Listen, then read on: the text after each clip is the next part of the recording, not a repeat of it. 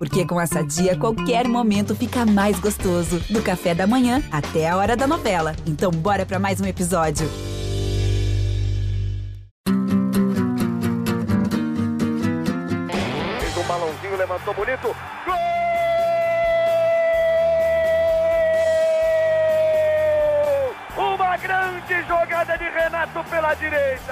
Partiu Luan, dominou o lance, é bom, o lance é bom, o lance é bom, o lance é bom. Olha o gol, olha o gol, olha o gol. Golaço do Grêmio. Para Everton, chegou, fez a finta, outra boa jogada, cruzamento. Olha a chance, olha o gol, olha o gol, olha o gol, olha o gol, olha o gol. Gol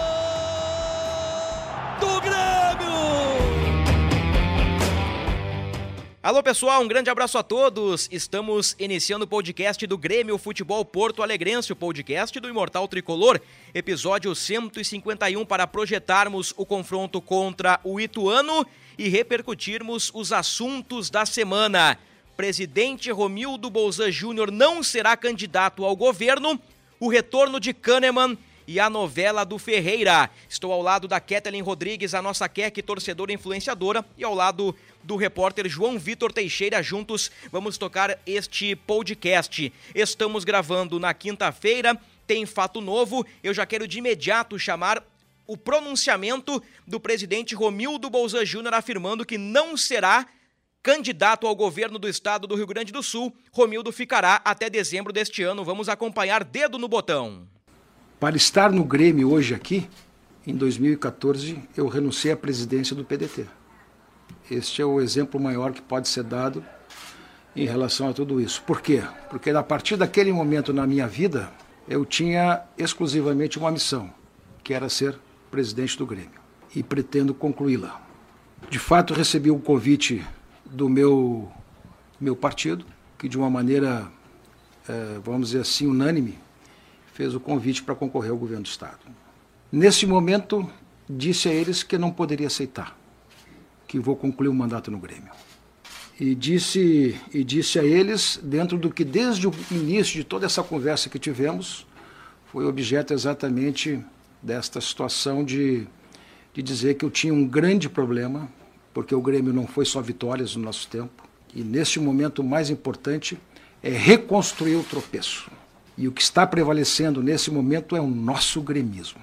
E faço isso dizendo com grande respeito ao convite que recebi mas nesse momento o que mais importa é exatamente ter a noção exata do que aquilo que estamos e temos, temos que recuperar. Muito bem. Começamos o podcast de hoje com o pronunciamento do presidente Romildo Bolzan Júnior. Eu acho que é um assunto relevante. Nós vamos iniciar por aí. Keck, a tua opinião sobre o assunto. Um grande abraço. Fala, Bruno, João, torcedor gremista. Eu acho que foi fundamental, com um pouco de atraso. Né? Eu acho que o presidente até falou é, que fez uma meia-culpa ali, que demorou para se manifestar de forma definitiva. A última coletiva tinha ficado muito no ar, ainda não tinha usado a palavra definitivo. E eu fiquei cuidando muito isso, inclusive, porque falou, ah, nesse momento e tal, só penso no Grêmio, mas depois ele foi enfático e falou, é, e é de forma definitiva para encerrar esse assunto.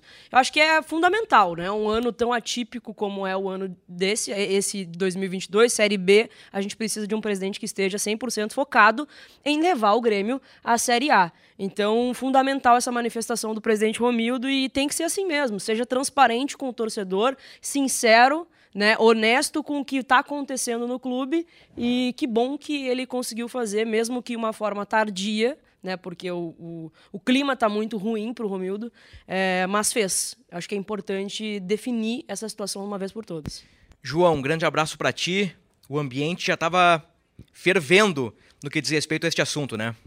Isso mesmo, mesmo. É assim, o bom é que colocou um ponto final, né? Eu até comentei antes da, de começar aqui o podcast, comentei no bastidores que o pior seria ele chegar e dizer que não tinha nada definido de novo.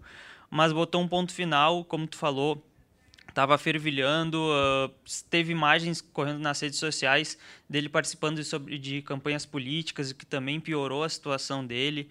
É, mas colocou um ponto final, fica até dezembro, não vai ser candidato a governo, governador do estado. É, comentou sobre outros assuntos também, defendeu o departamento médico do clube, aproveitou né, o momento para para defender o departamento médico do Grêmio, que também vem, vem recebendo algumas críticas, principalmente com esse caso do, do Ferreira, que a gente vai tratar logo mais. Uh, mas ele fica até o final do ano. Falou sobre o, o Jeromel e o Kahneman, que tem contrato se encerrando no final do ano. Uh, não tem nada definido ainda sobre esse assunto. É, ainda não abriu conversas com nenhum dos dois. O Jeromel tem metas, cláusulas uh, contratuais, que se ele bater algumas metas, elas, o contrato acaba se renovando, mas ainda não abriu conversa sobre isso. Abrindo um parênteses antes do Ferreira, esse assunto com Jeromel e Kahneman, tu acha que pode. O Grêmio pode perder Jeromel e Kahneman? demorando para para abrir conversas, principalmente o Kahneman, como destacou o João, Jeromel tem cláusulas, talvez o Grêmio esteja protegido. Talvez não seja o mesmo caso do Kahneman. Até porque o Kahneman é mais, é mais novo, tá? talvez tenha mais mercado. Tá? Eu acho que é um risco que se corre, Bruno. A partir do, desse discurso de que ah, vamos ver o que vai acontecer, parece que não se tem noção do tamanho de Jeromel e Kahneman. Né? Então é um risco que a gente corre. Eu, como torcedora, e acho que a imensa maioria, se não 100% de aproveitamento de todos os gremistas, querem a permanência dos dois. Né? São ídolos recentes. O Kahneman, a gente sabe que teve alguns problemas de lesão, mas é um cara que se doa completamente em campo, mesmo com o quadril é, quebrado praticamente, ele está lá se entregando. Então, eu acho que isso é uma prioridade, ou deveria ser uma prioridade, da direção do Grêmio em continuar com esses dois. Né? Qualquer gremista gostaria queria que isso acontecesse. Deixa eu aproveitar a tua condição de torcedora do Grêmio e, e uma pessoa que conhece outros diversos torcedores do Grêmio e você vai aos jogos na arena, vai aos jogos fora de casa eventualmente, então tu tem propriedade para falar sobre o assunto. Jeromel e Kahneman, no que diz respeito à renovação, é histórico ou é campo? Por que renovar com eles, Keck? Eu acho que é as duas coisas é, histórico e campo. Eu acho que os dois têm condição ainda de, ser, de serem titulares, ser a, a, dupla titular desse ano e talvez do ano que vem, né? Não sei se o Jeromel ainda vai ter é, todo o vigor no próxima, na, na, próxima temporada, mas ainda tem mostrado dentro de campo que ele pode sim é, nos ajudar em alto nível. E eu acho que é um conjunto dos dois, pelo histórico, pelo que eles representam para a torcida do Grêmio, para o clube, né, como idolatria, mas também dentro de campo é uma dupla que ainda vai nos ajudar por bastante tempo. É, só para lembrar poucos dias, né? Agora eu não tô lembrado qual, depois de qual jogo do Grêmio, o Romildo falou sobre esse assunto da renovação, da renovação do Kahneman e disse que ia aguardar porque, afinal, ano que vem troca de, de a presidência do clube, né? E que ele ia esperar esse momento até conversar e até ficou questionamento qual o presidente que não vai querer um Kahneman no. Qualquer, qualquer gremista, qualquer, né, João? É, qual gremista que não quer continuar com o Kahneman? Né? É surreal pensar. E aí é onde eu fico mais chateada ainda com o presidente, porque para que é, levantar esse burburinho, essa, essa não. Essa, essa possibilidade de não renovação? Todo mundo quer o Kahneman. Aí tem que ver se o Kahneman também quer continuar, e é, até onde a gente sabe, é uma, é, um, é uma preferência dele também, eu não, não tem porquê, não tem porquê simplesmente esperar uma próxima gestão. Qualquer gremista que se diga gremista quer o Kahneman e o Jeromel aqui. O Kahneman está com 31 anos. Ainda um cara jovem, tem tem bastante lenha para queimar. Vamos ver se no Grêmio ou se em outro clube. Tudo indica que será no Grêmio, né? Eu não imagino o Kahneman assinando um pré-contrato no meio do ano pela relação que ele tem com o clube. Mas pode acontecer se ninguém se mexer. É, o risco existe. O risco existe. Essa questão do presidente Romildo não será candidato, eu acho que de uma forma tardia ele põe um ponto final neste assunto, que repercutiu negativamente internamente com a oposição e também com a torcida, tanto que foi lançada aí nos últimos dias a hashtag Fora Romildo, que chegou a ter mais de 6 ou 7 mil tweets com, com essa hashtag Fora Romildo. Eu acho que esse assunto pode arrefecer um pouquinho a pressão e, e quem sabe, fazer com que o torcedor e a imprensa foquem no campo na Série B, nos objetivos do Grêmio, que são alguns, né? O Grêmio tem alguns objetivos, o principal deles é o acesso para a Série A. Eu acho que sim, eu acho que a partir dessa definição é bola ao centro e pensar somente em campo e Grêmio para que a gente consiga voltar para a Série A.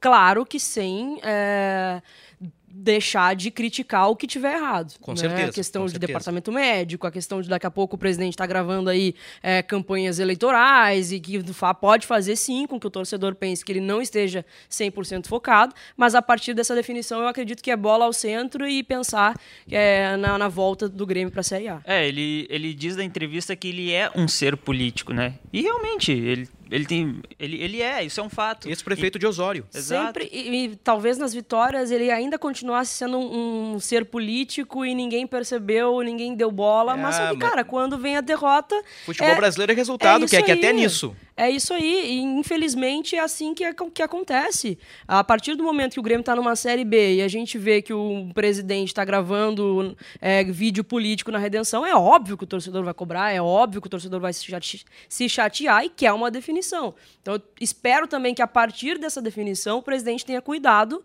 com, com esse- esses assuntos à parte que ele tem. Tá, tá no Grêmio, vai ficar no Grêmio, então esteja 100% focado no Grêmio. Apenas contextualizando, para quem não é de Porto Alegre, Redenção é o Parque Farroupilha, um parque que fica na região central da cidade, uma das atrações turísticas, né? Podemos colocar dessa forma, uma, uma das atrações da capital do Rio Grande do Sul, Porto Alegre. Vai lá, João. Como a Keck falou, se aquele vídeo fosse um dia depois de um título da Libertadores, ia, ia virar motivo pra brincadeira, sabe? Só que a realidade não é essa. Romildo já foi carinhosamente chamado de mestre dos magos. Eh, Existiu um romance profundo entre torcida e Romildo. Bom, os resultados ah, foram desaparecendo, saiu Renato, Thiago Nunes, Filipão, rebaixamento, e claro que, que, que o presidente ganhou um ar de vilão. É, eu acho que o- assim- é o resultado de campo que manda nesses. Teve os seus Esses méritos, pontos. a gente não pode esquecer. Tirou da fila, reorganizou o clube financeiramente, Copa do Brasil, Libertadores, Recopa. Vendeu vários jogadores, revelou vários Exato, jogadores. Exato.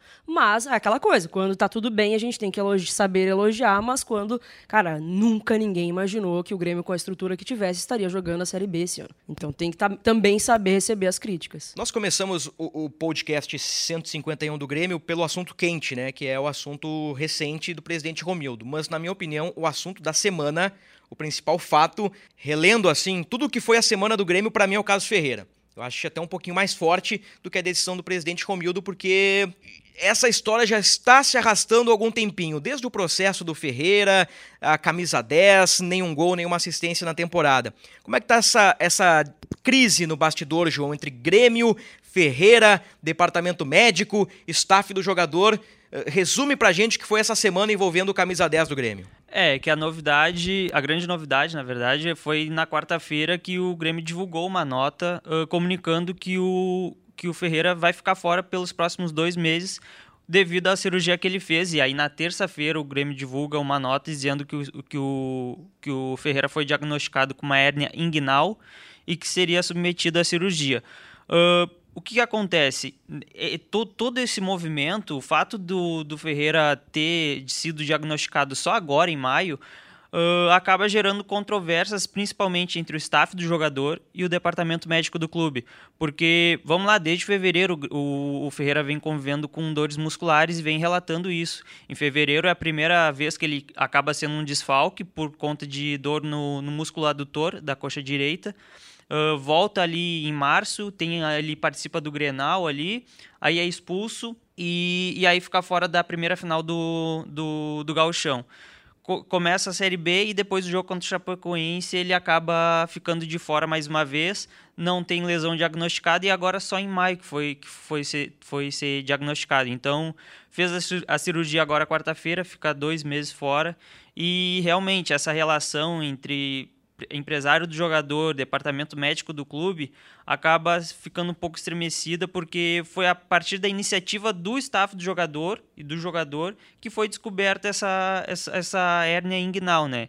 Então, enfim, acaba levantando algumas dúvidas também até por parte da torcida ou a- em, em questão do departamento médico do Grêmio, né? que tem um histórico que a gente se arrepia, né? Recentemente o Jean-Pierre saiu daqui, foi lá para Turquia, foi para Turquia, né? Foi para Turquia e descobriu um tumor.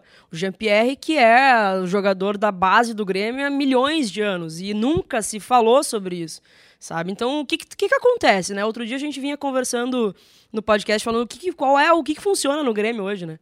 O que, que funciona no Grêmio hoje é mais um papelão da, de, de crise interna dentro do Grêmio. Claro, quando a- a- mencionam também o Ferreirinha, é sempre tudo uma novela com o Ferreira, né? Mas dessa vez eu acho que não tem nem o que dizer. O cara cons- con- con- consegue descobrir uma lesão fora do departamento de- médico do clube, sabe? O que, que acontece lá dentro? Por que, que é tão ineficiente assim? E assim, é, são dois casos recentes desse ano. Um jogador que descobriu um tumor fora do clube e outro que descobriu uma hernia inguinal que é simplesmente o camisa 10. Como? Como é que pode isso? O que, que funciona dentro do Grêmio, então? E ninguém fala nada sobre isso. Ninguém é transparente com o torcedor. Eu tenho assim, ó, o torcedor tem total direito de ficar com dois pés atrás, porque esse histórico aí é, é, é lamentável. É, e como a Keck falou, mais uma das novelas, porque em 2020 o Ferreira aciona o Grêmio na justiça porque não estava sendo aproveitado, tinha ficado de fora da lista da Libertadores naquela época. Aciona o clube na justiça, depois acaba sendo é, voltando ao elenco, participando dos treinos e dos jogos. Eu lembro que na época teve o interesse do Atlético Paranaense. Isso. Muito isso, forte isso. do Atlético Paranaense. E foi externado pelo próprio empresário do jogador esse interesse, né? Então, enfim, acabou estremecendo ali. No ano passado, o jogador quase vai para a MLS, para o Atlanta United. E de última hora, assim, no último dia da janela, ele acaba ficando. Foi algo até que chamou atenção. E nesse ano, como tu disse, como a Keck falou, ele recebe a camisa 10 e a, a, renovação dele é anunciada como um reforço mesmo, como um status de principal jogador do, do, do Grêmio. Era selado até a paz, né? Entre é, o Ferreira, isso, clube, isso. torcida, é uma sincronia e tudo Digamos mais. Digamos que em status o Ferreira só perdeu pro aspas craque Benítez, né? O Benítez foi apresentado é, como um craque, é, né? É, é, como um jogador diferenciado e o Ferreira como um reforço para a Série B. O Benítez herdou a camisa 8 do Maicon, né? É. Herdou a camisa 8 do Maicon. E traduzindo em números, a participação do Ferreira esse ano são só oito jogos, nenhum gol, nenhuma assistência. Tem dois cartões amarelos e um vermelho, que foi o do Grenal. O, o que aqui? Ainda vamos lembrar que no ano passado o Filipão reclamou que o Ferreira ficou três, quatro dias sem aparecer para realizar tratamento, né? Que, que foi outra polêmica envolvendo o departamento médico e o jogador. A qualidade do Ferreira é indiscutível. O Ferreira tem qualidade. Ele tem a, os seus defeitos como atacante, mas ele tem a sua qualidade. Eu acho que e, em, em, condições iguais com outros jogadores, o Ferreira hoje, na nominata, é titular do Grêmio. Eu queria te perguntar sobre a relação de Ferreira e Grêmio, Grêmio e Ferreira. Tem esperança, Keck? Tem como continuar nessa relação? Ou daqui a pouco é melhor, cara, vamos negociar o Ferreira, vamos liberar o Ferreira, vamos acabar com esse assunto. Vamos perder um grande jogador? Vamos, mas vamos de uma vez por todas acabar com essa novela e acabar com essa chatice, que é essa relação tensa entre Grêmio, Ferreira e staff do jogador? Cara, eu vou te dizer assim, como opinião bem, bem de torcida mesmo, bem de torcedora. Eu sempre tive um pé atrás com o Ferreira. É, botou na justiça, depois novela, novela em cima de novela e tudo mais. Nesse caso, eu acho que é, é, ele fez certo fez certo em, em procurar é, tratamento em outras alternativas, já que ele vinha sentindo dor e não foi sendo contestado é, nada pelo departamento médico do Grêmio, né? Se ficava aquela dúvida, tá? E o que, aí o que Ferreira tem? Não foi constatado lesão, mas ele sente dor e tudo mais.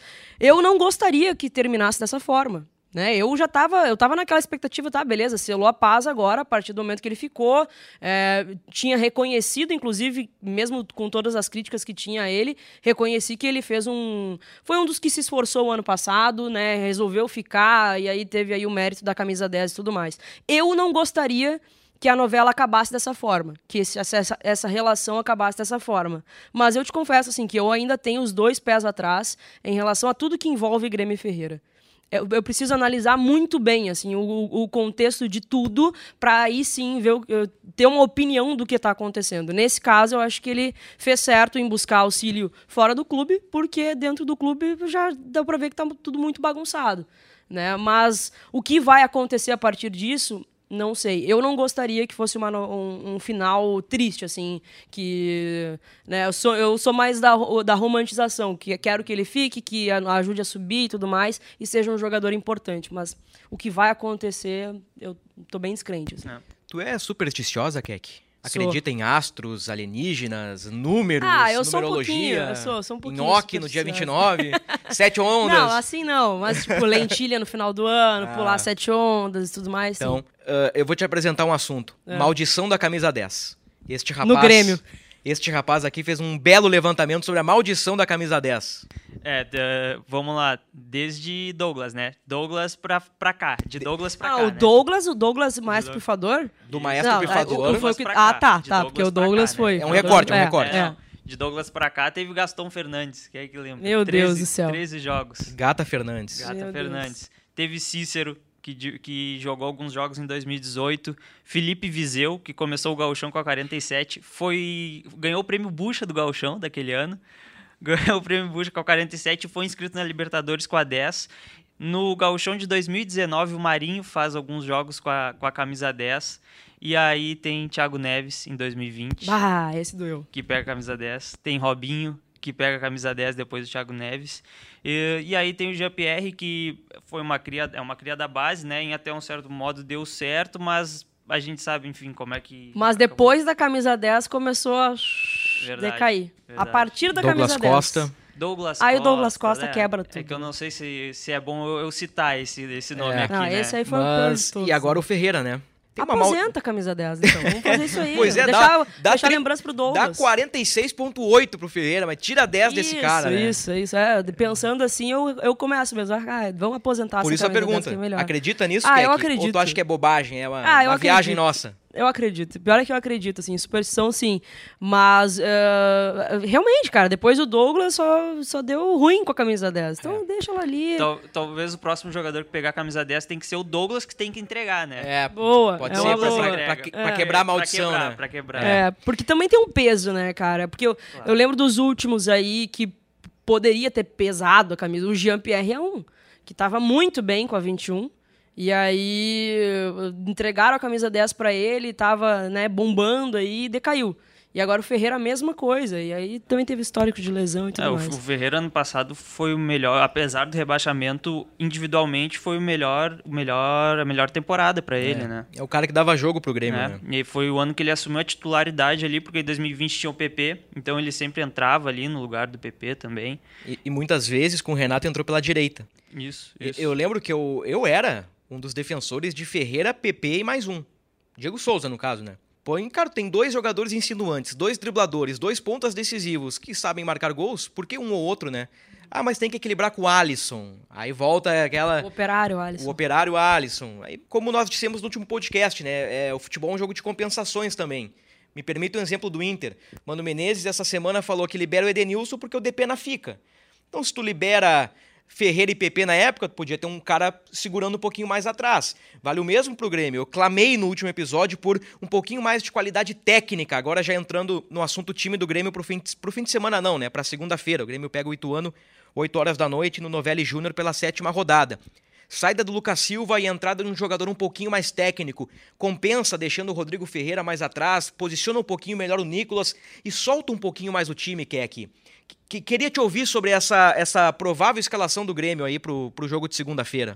É, tô na expectativa se ele real, se o Roger realmente vai desmanchar o, o tripé, né, de volantes, que ele não gosta que fale volantes, mas O famigerado tripé é, de o volantes. famigerado tripé de, Famigerado. vol- tripé de volantes. Eu tenho minhas dúvidas se ele inicia. Eu acho que não. Eu acho que ele mantém e aí muda pro, pro segundo tempo. Mas eu acho que vale o teste, Bruno. Eu acho que o, o Gabriel Silva entrou muito bem contra o Cruzeiro. E para dar mais essa, eh, essa sustentabilidade pro ataque, tentar daqui a pouco ser um pouco mais criativo na hora de atacar, eu acho que vale o teste sim. Mas eu não acredito que o Roger vai fazer. É, uh, assim, a, informa a gente não tem informação ainda sobre esse time, porque terça-feira, na reapresentação, o Roger não deu indícios de time. Os jogadores, os titula considerados titulares, até fizeram um, um trabalho uh, diferente. Uh, na quarta-feira eu tive no treino e o, foi só a primeira parte do treino fechada, então no momento que ele ia desenhar o time, o, te- o treino fechou. Foi um treino só ataque contra a defesa ali que a gente pode, pôde ver o Kahneman, e aí isso me permite entrar um pouquinho nesse assunto, porque foi muito interessante. O preparador físico do Grêmio, Heverson Pimental, chegou ali onde o- o- os jornalistas ficam e explicou a situação do Kahneman. E nos, nos explicou que foi o primeiro treino dele mais intenso, que agora ele entra num momento que não se tem controle do, do, da- do, do físico dele, né? Até, até então ele estava fazendo trabalho um pouco mais ah, com, tranquilo, assim, então tinha ah, um controle do que podia ou não acontecer com o Kahneman, agora não se tem mais. E aí a gente vê o Kahneman dando carrinho no campo, puxando camisa do, do, do jogador, então é interessante, assim, ele está evoluindo. Ah, caso ele sinta alguma dor, ele regre- eh, acaba regredindo um passo nessa evolução, se não, segue a evolução natural e acredito que nas próximas semanas ele pode ser pelo menos relacionado para uma partida. Grande notícia, né? Grande notícia o, o iminente retorno de Walter Kahneman. O Grêmio tem uma dupla de zaga para a Série B consolidada, né? Desde o Campeonato Gaúcho, Jeromel e Bruno Alves. Kahneman pode agregar qualidade aí, inicialmente no banco e entrando ao longo dos jogos. E por que não, né, João? Eu sou um amante do 3-5-2, né? Daqui a pouco montam três zagueiros com Jeromel, Bruno Alves e Kahneman. Uma sustentação com alas e, e solta mais o time, né? Tira Quem um volante. Sabe que pela esquerda a resposta é muito fácil, né? É o Nicolas. Daqui a pouco na direita, recuperando o Edilson, deixando o Edilson livre para o apoio, né? Dando uma opção, tirando um volante, deixando Vilhaçante Bitelo, não sei. É, é um pepino para o Roger resolver, né? Mas para o jogo do Ituano, ah, como disse o João, né? Nós não temos ainda a informação do time, não é uma corneta, não é uma crítica, é um fato. O Grêmio, o Grêmio antes, quando vinha numa sequência de três vitórias seguidas, o Roger mostrava o time. Desde o início da semana passada, pré-Cruzeiro, ele mostrou o time. Na primeira derrota, ele já fechou o treino. Talvez venha a mudança por aí, mas não sei se na estrutura. Tô pensando no tripé, talvez com o Gabriel Silva na vaga do Lucas Silva. É bom dizer, nesse momento que a gente tá gravando, tá rolando o treino. É, o, pode- nosso, o nosso colega Eduardo Moura tá lá. ah, mas até o momento é, é, é isso que se tem, assim. Não, eu tô com a Keck. Meu sentimento é que até se a gente for ver o histórico do Roger, ele já não, já não inicia o time titular sem o Lucas Silva.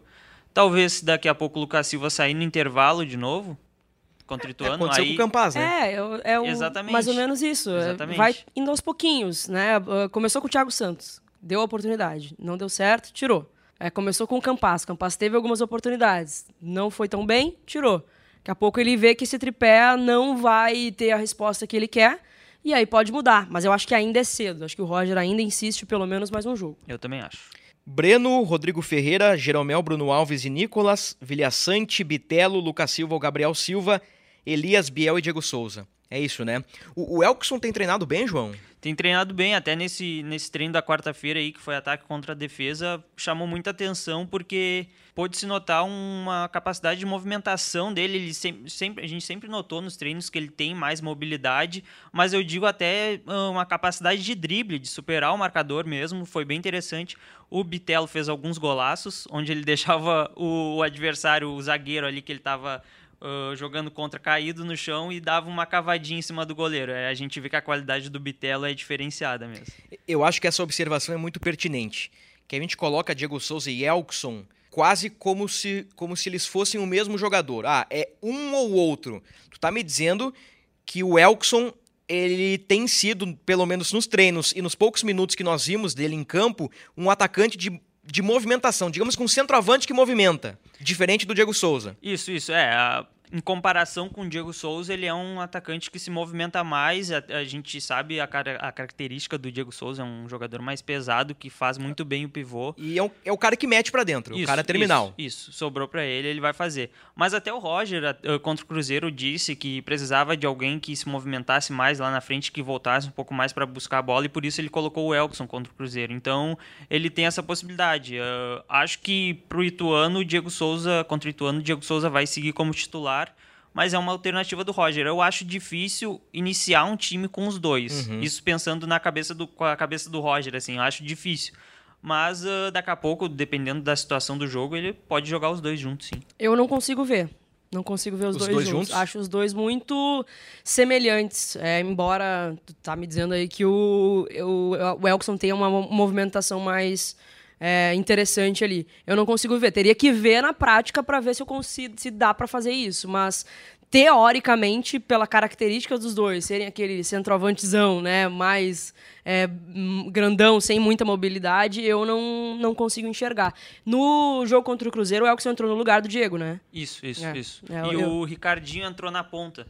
Né? É que o Ricardinho me dá a impressão que ele é um centroavante, mas por ele ser mais franzino, ele consegue fazer melhor a movimentação que, que, que sei lá, talvez ele cobrasse do Elkson. É, é, não, e eu te digo até pelos treinos, porque pelos os treinos do Roger, normalmente, quando ele, ele faz coletivo, ele espelha os times, né? E o Elkson sempre jogou de centroavante. Já o Ricardinho, em alguns treinos, eh, e na verdade nos últimos, ele tem jogado na, na, na ponta, Sem o Ferreira. sem o Ferreira. E aí também ele tem eh, muitos treinos, o, o Roger traz o Kevin Querrada, então o Kevin Querrada do terceiro time, por exemplo, ele é o centroavante e aí o Ricardinho pela esquerda. Digamos que a hierarquia seria Ferreira e Biel. O Ferreira machucou, ficou Biel e Ferreira. Como o Ferreira vai ficar mais oito semanas fora, Biel e Ricardinho. Eu acho que o Roger tá testando o Ricardinho ali uh, por esse motivo. Agora é interessante, né? Imaginem um ataque com Elias, Ricardinho e Diego Souza ou Elkson. São praticamente três centroavantes de origem, né? Porque o Elias é centroavante que vira ponta, o Ricardinho é um centroavante que está virando ponta, e o Diego Souza vai ser centroavante, e o Elkson da mesma forma. Pro jogo contra o Ituano, eu não sei o que, que o Roger tá pensando, eu também não sei muito bem como joga o Ituano, eu imagino um jogo parecido com o do Operário, muito competitivo, um jogo físico, e eu não sei se não seria interessante ter um jogador liso no meio, no caso o Gabriel Silva na vaga do Lucas Silva, e, e o centroavante que movimenta mais. Eu não sei se para esse jogo, para esse cenário, não seria interessante ter 45 ou 60 minutos de Elkson desde o início, deixando o Diego Souza no banco, pela característica do jogo. Não é porque o Elkson é melhor ou vice-versa, é pela característica do jogo. Eu gostaria. Eu gostaria porque o que eu vi do Elkson até agora já me agradou bastante, assim. Bastante mesmo. Falta o gol, né? A gente quer que ele faça o gol, mas já me agradou. Eu gostaria de ver até para dar tempo para ele, né? Ele precisa de ritmo de jogo, ele precisa de mais tempo dentro de campo para ver o que, que ele consegue ajudar. Mas aí é que tá, pensando com a cabeça do Roger, Acho que não. Acho que os 45 minutos podem vir no segundo tempo, é. não iniciais. E eu acho que seria interessante, mesmo que no segundo tempo, 45 minutos para o Elkson. Se eu tivesse que apostar como o jogo é fora de casa, os caras vão competir, competir, competir. Acho que o Roger vai adotar o lado conservador da bola. Vai com o tripé, vai com o Lucas Silva, vai com o Diego Souza, vai com o time que vem jogando, talvez com alguma movimentação diferente treinada com portões fechados. Bom, já estamos na reta final do nosso podcast, não podemos deixar de palpitar, né? Ituano e Grêmio. É, é um ponto de interrogação esse jogo, né? Mas vamos lá, Keck. Vou insistir no placar que eu falei entre Grêmio e Cruzeiro, 2 a 1 Grêmio. 2 a 1 Grêmio, o famoso ambos marcam. João. Eu vou de 1 a 1. Ah, secador. Ruim esse placar. Ah, hein? quer tirar o Grêmio do G4. Aliás, né, a parte de cima ali tá, tá bem equilibrada, o Grêmio pode ser líder, né, pelo saldo de gols, ou pode perder vaga no G4, né. Tem, tem o Vasco, pode ultrapassar o Grêmio, tem a Chapecoense, que pode passar o Grêmio, o próprio Ituano pode ir a 11, pode ultrapassar o Grêmio. Não deixa de ser um confronto direto nesse momento. Eu, eu vou colocar 0 a 1 Acho que o Grêmio vai, vai com o gol do Elkson. Boa. Tá vai, ótimo. Vai triunfar lá com o gol Meio do a 0 tá ótimo. Para mim, esse jogo contra o Ituano é Copa do Mundo. Tem que, tem que ganhar. Tem que ganhar, né? Então tá, aqui muito obrigado mais uma vez. Eu que agradeço, prazer estar com vocês. Abraço pro torcedor do Grêmio. Muito obrigado, João, nosso presidente, nosso líder, nosso gerente. um pouco de tudo um aí, polivalente. obrigado, obrigado pela, pelo convite e um abraço. Encerramos, portanto, o episódio 151 do podcast do Imortal Tricolor. Voltamos na próxima semana para repercutir Ituano e Grêmio pela sétima rodada do Brasileirão Série B. Até lá!